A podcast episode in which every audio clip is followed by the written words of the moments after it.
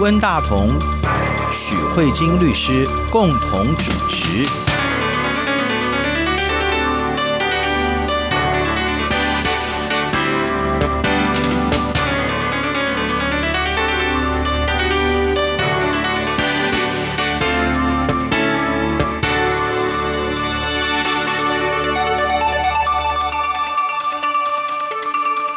各位听众好，这里是中央广播电台两岸法律信箱，我是温大同。听众朋友大家好，我是许慧晶许律师。其实呃，我们这几个礼拜有相当多的题材是在讨论香港的话题哈。那我们知道，就是在前一阵子，就是八月二十七号的时候，香港的特首林郑月娥就是看到从六月份以来那么多的游行示威活动。就是基本上香港的管制基本上到了一个他没办法控制的状态嘛哈，所以林郑月不是在一个私底下被流露出来的视频里面，他说他都不能出门了，他不能去做头发，不能去买衣服，因为他说他只要一出去就会被人家拍照哈，所以说那些年轻人可能会想要打他。对对对，所以他就说他很惨，他如果可以的话，他要辞职，可是他又不能辞职哈。当然我是觉得这这个看起来有点好笑了，因为我觉得如果一个人真的要辞职的话，谁能够挡？得住他呢？所以，我我们暂时先不管。但是最主要是说，他在这种非常束手无策的状态之下，他曾经提过一个概念，就是说，他是不是可以考虑他要动用那个紧急情况规则条例？这个东西一出来，大家都有点震惊嘛。哈、嗯，就是说，那个林郑月娥是不是要用杀手锏了？当然，我知道在每一个社会里面，其实都有类似的法律嘛。哈，就是说，一个紧急状况，行政长官或者行政部门把他的行政权。突然扩大起来啊，包含警察权啊，或者说紧急处置的权利，来让这个社会的危机就是很快的突破过去啊。那我们知道，在台湾呢，当然过去因为呃，一九四九年中共建政嘛。台湾那时候挺危险的，所以台湾在那时候就宣布了戒严嘛，哈，而且台湾的戒严是创了呃那个金氏世界纪录哈，那时间超久的，对，快要四十年了，对，非常的久。然后接下来我们也知道，在美国前一段时间，美国川普总统有弄了一些紧急状况，大家都会觉得吓一跳啊。他比如他讲说，因为那个难民的问题非常的严重，所以他要宣布紧急状态。像这个紧急状态，它是一个立法权或者行政权之间的一个很特殊的处置方式哈。许律师今天要跟我们谈这个话题嘛，对不对？对，嗯，我想要就是透过，因为虽然后来我们知道，就是在九月四号的时候，香港特首林郑月娥她其实已经宣布就是撤回逃犯条例。对，嗯、呃，如同就是之前我们在两岸信箱所提到的，就是说在这个过程期间。所发生的很多事情，其实都是背后其实都还有法律意义在里面的，其中有一个就是八月底有新闻传出，就是香港政府有考虑动用就是这个紧急情况规例条例这个部分。那这个部分呢，我们就简称紧急法好了，因为不然这长名字好长。那这个部分就有些人担心说啊，那这个是不是要香港要宣布戒严这样的一个疑虑跟恐惧吧？那其实我觉得这是这样子，就是其实世界各地很多个国家都有这种类似发布紧紧急情况或是戒严的历史，其实最常出现的，等一下我们还会再讲台湾的情况。可是我觉得最常出现的可能是美国，因为据统计来说，美国到现在已经用了五十九次。国家进入紧急情况啊，真的哦。对，他们是一个动不动就宣布国家都在很紧急的状况。那最明显、最明显的部分，就是在罗斯福总统的时候，就小罗斯福总统，就是一九三三年是的时候，大家可以想象一九三三年是一个什么样的时代？嗯，就是是一个大萧条，准备要战争的时代。所以那个时候，真的很多时候，我觉得应该什么情况？第一次世界大战跟第二次世界大战中间，对，这中间嘛，所以可以理解那那个时代是。感觉好像，我觉得光想到那个时代就感觉什么都很紧急。OK，那在讨论这个呃政治事件背后，我们得先建立一个法律的观念。所谓的紧急权到底是一个什么样的权利？以前我们在两岸法律信箱也有提到，就是现代民主社会国家的一个基本的原型，就是呃行政、立法、司法三权分立，那彼此互相监督跟制衡。嗯、所以原则上，立法权就是负责。立各式各样的法律，那国家的所有的行为都要依法行政嘛，就是要依循法律来行政，所以依法就是要立法，行政呢，那这个行政的意思就是执行嘛，所以行政权的目的就只是去执行立法权所立下来的法律。那司法权就只有在行政或立法有状况的时候要进入监督，所以司法是比较被动的。可是大家要知道，立法这件事情不是很容易的，嗯，因为要讨论，要讨论，然后经过议会三读通过，然后很多游说团体啊，这些都花要花很多时间。那你今天国家如果发生一个重大危难，谁有时间在等你在那边开会讨论？而且更可怕的是，万一那一个时候是属于国会休会，嗯，是大家都说会，你。告诉我要怎么样立法，所以这时候就会告诉大家说，因为行政是每天都在执行，它的反应是最快的，所以要让行政有一种很快介入的状况，在没有法律的情况之下，它可以做出最快的应变。其实我觉得这讲白一点就是先斩后奏，可是先斩后奏不能成为常态啊。所以先斩后奏这种一定是例外中的例外。所以紧急权就是这样的一个情况下的背景的雏形。那你就可以理解紧。急权，它其实是一种对于立法权的挑战，因为它无限扩张行政权的权利，对，压缩立法权，所以通常要怎么样来平衡，就是一个非常重要的讨论。那。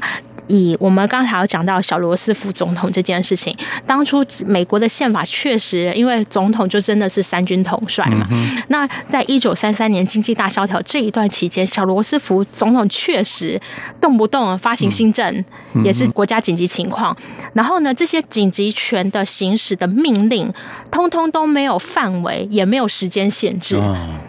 那国会就心想说：“这样不行啊！你这统变成行政独裁，行政独裁，什么事情都你总统说了算。啊，我们的国会呢，好像没有制裁他的工具，所以国会就说那不行。所以国会就后来他们就制定了一个法案，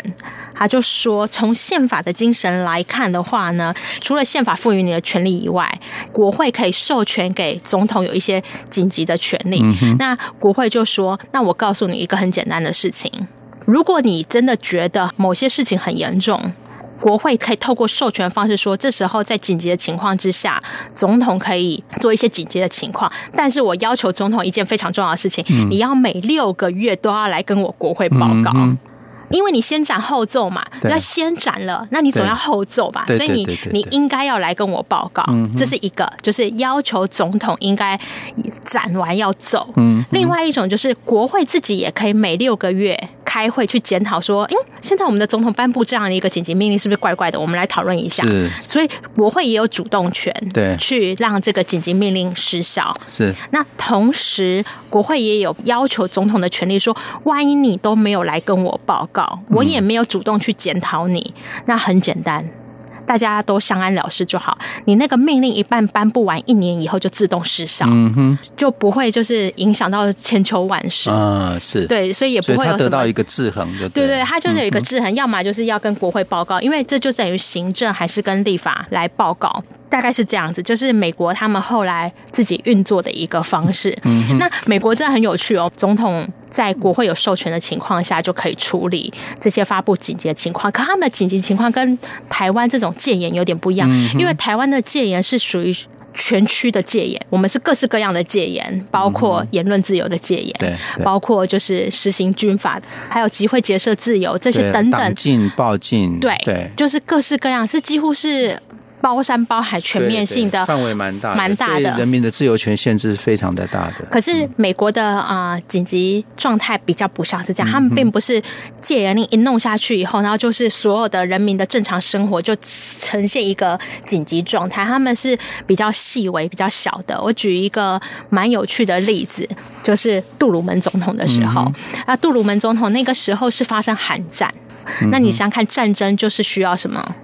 钢铁啊哈，这些钢铁的运作对于战争是一件非常重要的事情，战略物资就对，对啊，对。那所以呢，美国一定会希望他们的钢铁工厂。可以顺利的运作，然后产生一定的物资的补给。对、嗯，就那时候他们的钢铁工厂在做什么？在罢工。嗯嗯、是是。所以杜鲁门总统就心想说：“我在战争，你们钢铁工厂劳工权益在罢工。嗯”嗯嗯、杜鲁门总统就心里想说：“没关系，我反正我有紧急权。”他就下国家，因为现在正是国家安全的情况，所以呢。我用总统的权力发动紧急权。嗯哼。他说那一家钢铁工厂 Youngstown、嗯、这一家钢铁工厂收归国有。嗯哼。所以呢，国家就把私人财产征收了耶，然后就命令他们就要继续生产。然后后来这个案子就打到最高法院了。嗯。大家就去探讨，一个国家的总统的权力有这么大吗？他而且那个钢铁工厂，它就是纯粹私人企业。是。你可以隔天醒来你就说哦，我是国家的。嗯、所以钢铁工厂的所有权人非常的不满意，他就心里想说，我们只是闹罢工，你这么多东西就变国家的。对对。所以他们就打到最高法院，最高法院就说，我们了解这是一个战争状态，嗯，但是呢，国家的宪法跟国会其实并没有授权你可以把私人企业变国有，嗯，所以这一个紧急状态是违法的，所以他们直接就是宣告总统这样的一个紧急命令是危险的，嗯，所以我们看美国历史，其实在他们发布非常多美国的紧急命令，比如说。九一一事件之后，嗯、哼这个布希总统其实也是发布了紧急命令，嗯、哼啊，我们的川普总统也是。一天到晚他都觉得很危急，就就发布紧急命令。那这个是关于紧急命令，我觉得运作上啊最常被检讨的一个国家，其实就是美国。因为什么？因为美国有太多的司法案例都在检讨总统发布紧急命令的合法性与否。有的时候法院是支持的，有的时候是法院不支持的。它算是比较有明显例子去讨论跟思辨的这个状况。所以我想说，在讨论呃两岸之间的关系的时候，我们先把。就是历史上比较有在讨论的，先谈一遍。嗯、那接下来我们可能就要会进入到台湾。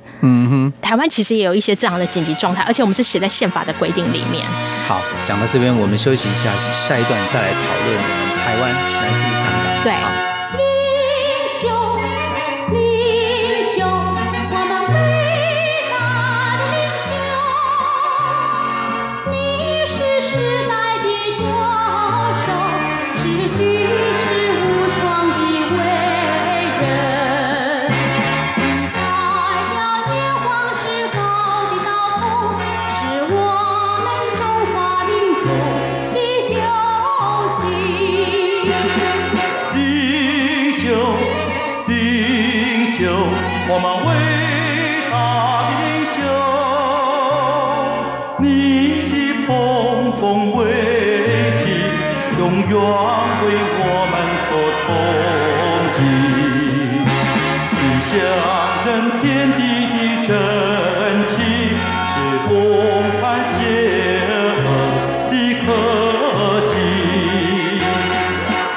是中央广播电台两岸法律信箱，我是温大同。听众朋友，大家好，我是许慧金许律师。许律师今天给我们介绍的话题就是关于紧急处分新闻话题，当然主要是从。香港开始谈，那刚才许律师跟我们谈了非常多美国的经验哈。那不过我想，关于香港，我觉得有一个疑问，我想先请许律师跟我们介绍一下哈。我们知道紧急处分权它发动的时机到底是要怎么样哈？我之所以会有一个疑问是说，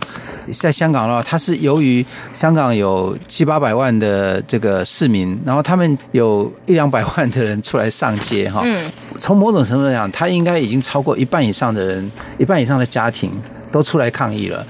在这样的一个这么大规模的市民抗议，一个政府的管制的这个状态之下，在一个民主社会，基本上很简单，就是下台，嗯，啊，或是国会改选，而且他是由于政府他想要做一个动作，就是说我要修逃犯条例，嗯，引起老百姓很激烈的抗议，乃至于到到了这个整个管制几乎进入瘫痪的状态，然后在这个状态之下。一个比较正常的社会，他应当是说：那我政府觉得我不受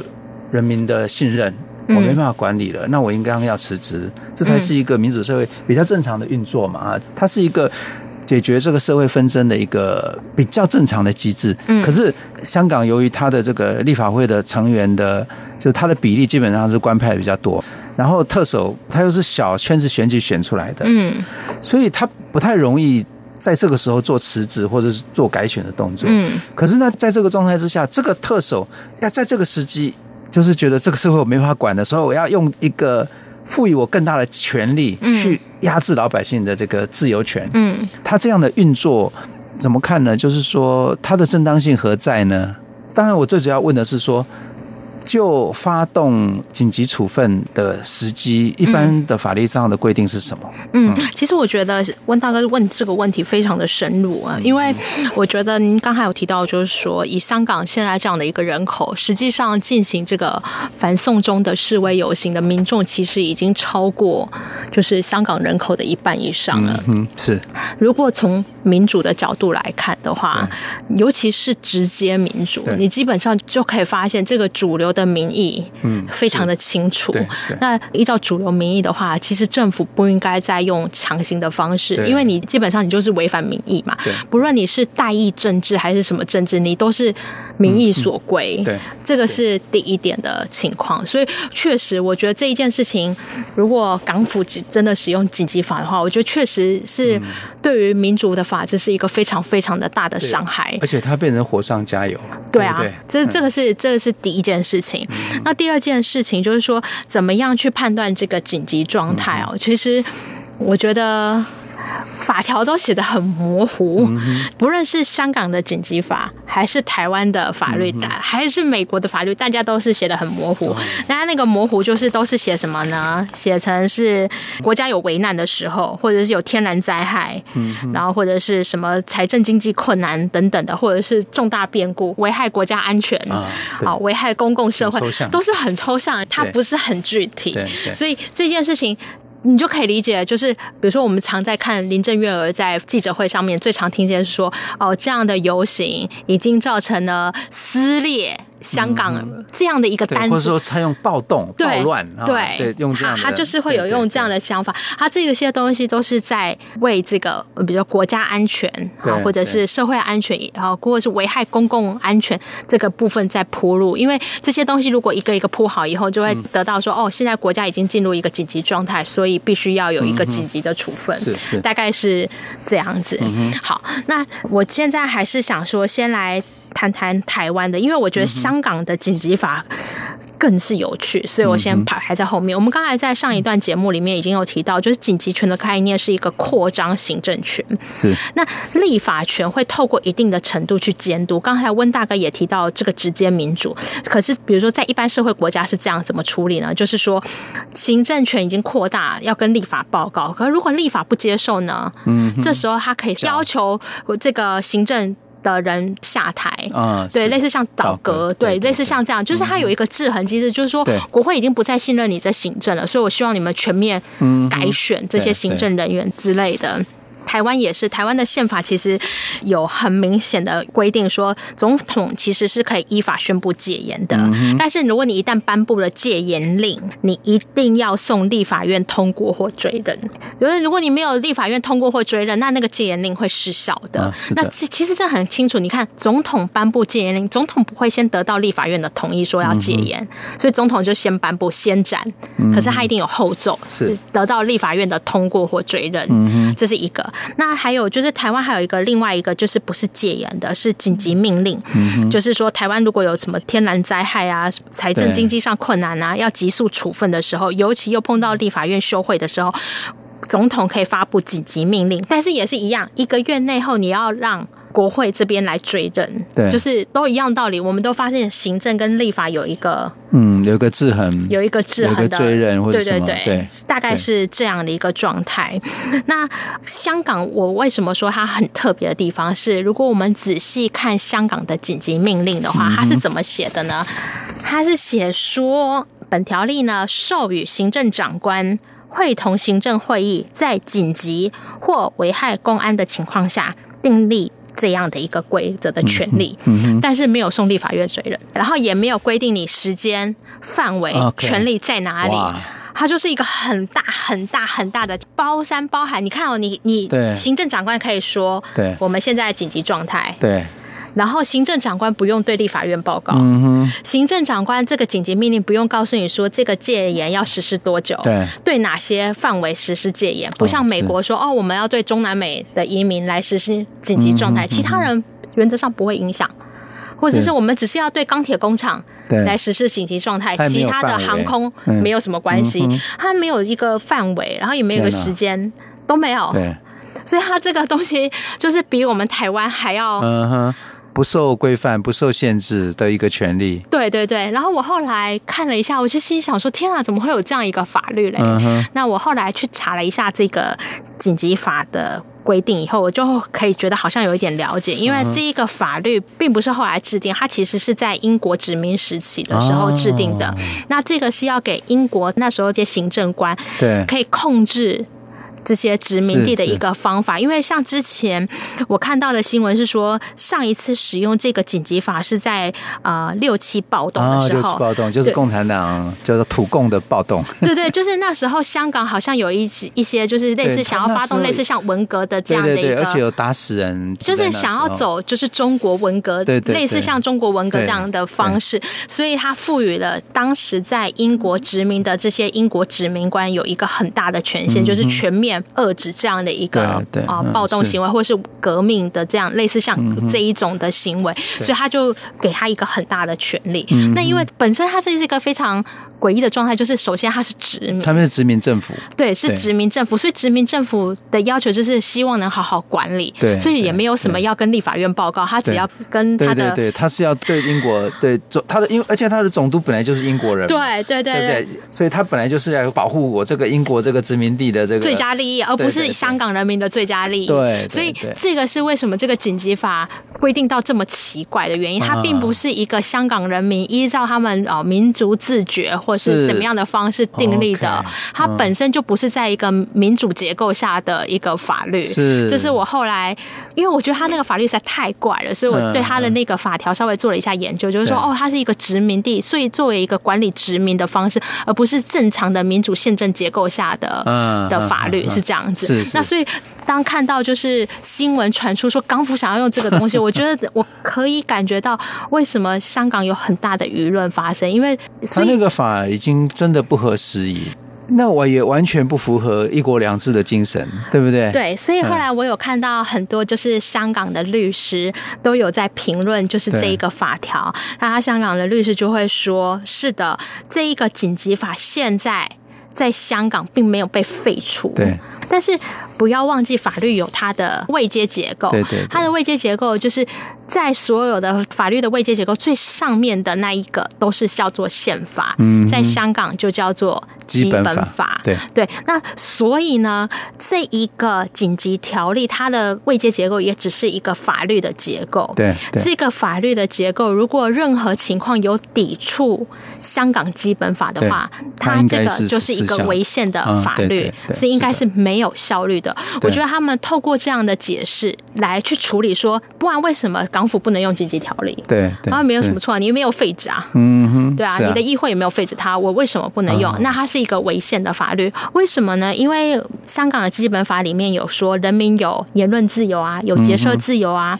对，然后有财产的自由，所以今天你在一个紧急情况之下，要很大力的限制人民的集会结社、出版自由，还有可能还会去抄家，有没有？就是像那个什么钢铁工厂突然就变成国家的这一类的东西，其实已经完全都抵触了香港基本法的规定。所以像这样的情况之下，而且你这个法律又没有符合比例原则，对，所谓的比例原则就是，那你时间啊、范围啊、地点啊、限制啊、手段啊，对啊，这些都没有讲。对，所以你这个，你说几乎是一个无限的权利，就是一个很大的权利。那所有的权利都一定有它的限制。对，所以你又没有这样的一个限制，所以完全就抵触了基本法。这样的一个法律是违宪的。嗯，这也是我觉得为什么新闻都用的很谨慎。他说有传出港府拟用嗯紧急法。而不是林郑月娥说，我们考虑用就是这个紧急法，是因为我觉得这个，我其实我觉得港府自己也有在思考啦，就是说这用下去的话，那真的是，用下去香港就完蛋了，很简单，这很可怕，而且我觉得引起的国际反弹可能会真的很大，对对，因为它是一个非常有问题的法律，就是关于这个香港的这个紧急条例，就是这个条例本身，我觉得是一个。在一个非常状态本身有点变态的殖民时期的法律，嗯，然后这个法律目前没有废除，它是比较不符合权力分立原则的。不过幸好，我觉得以香港，如果假设他们现在法制还是可以灵活的运用的话，那抵触金本法确实是不能用的。是，我觉得这是一个蛮好的法律逻辑结构啦。我自己个人认为，就是针对新闻传出说尝试着使用紧急法的部分，那呢？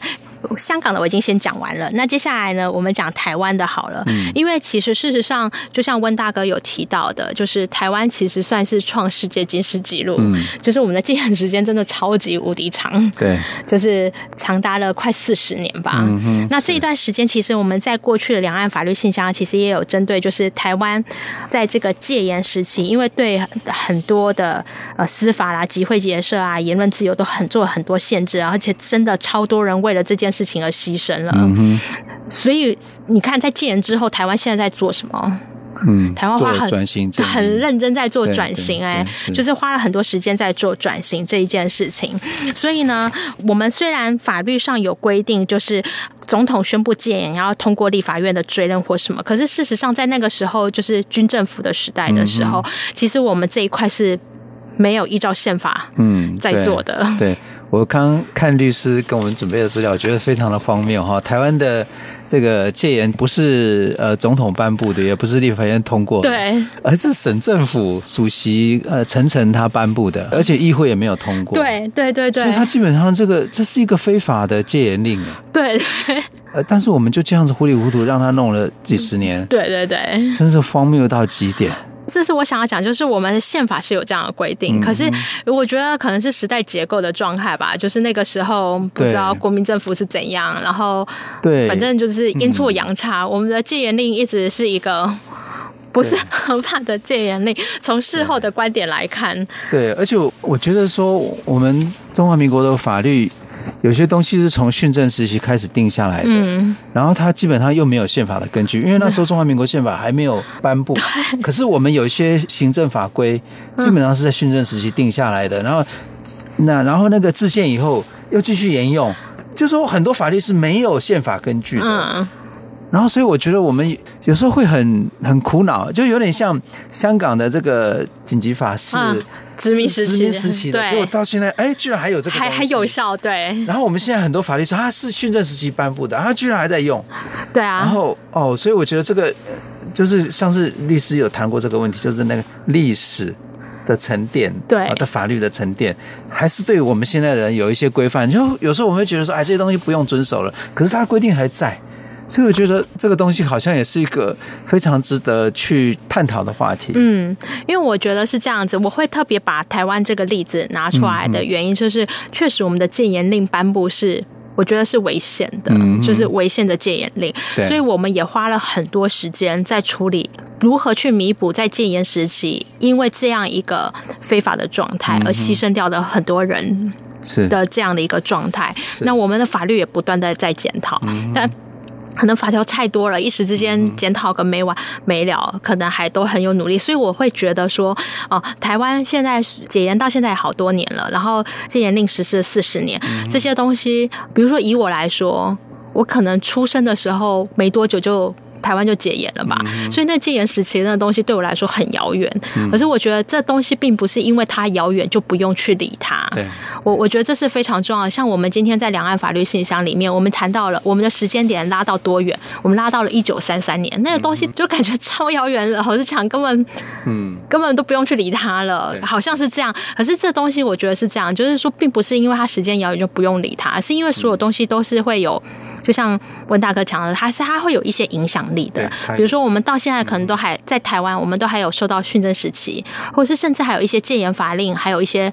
继续影响台湾的状况。如果我们没有持续去思辨这件事情，然后只是很单纯的去说哦，因为它是法律，我们遵循，因为反正以前就是这样，所以我们现在要这样，那我们就可能永远没有办法去反省。或者是反思民主要怎么样更进步。嗯，是。对，那或者是说，你想想看，你如果没有去反省，你就会觉得港府如果用紧急条例也没有什么不对啊。对啊。这个法律还活着啊。对啊，和依法行政啊，合法的啊，又如何呢？哇，好可怕。对啊，所以我觉得这件事情讨论这些紧急权以及我们所所涉及的这些法律，都好像跟我们现在这个生活好像稍微有一点久。可是它这些有一点久，又确实影响我们当代的生活。这是我觉得可以跟听众朋友分享的。是，所以我真的觉得好有意思的法律话题哈。对，很复杂，而且它它不是只有单纯法律，它还要结合有一点历史的观点。好，今天由于节目时间关系，也差不多到了哈。谢谢许律师，我们下周同一时间再见。谢谢温大哥，也谢谢各位听众的收听，我们下周再会，拜拜。你就万岁，你就万岁，你就万岁。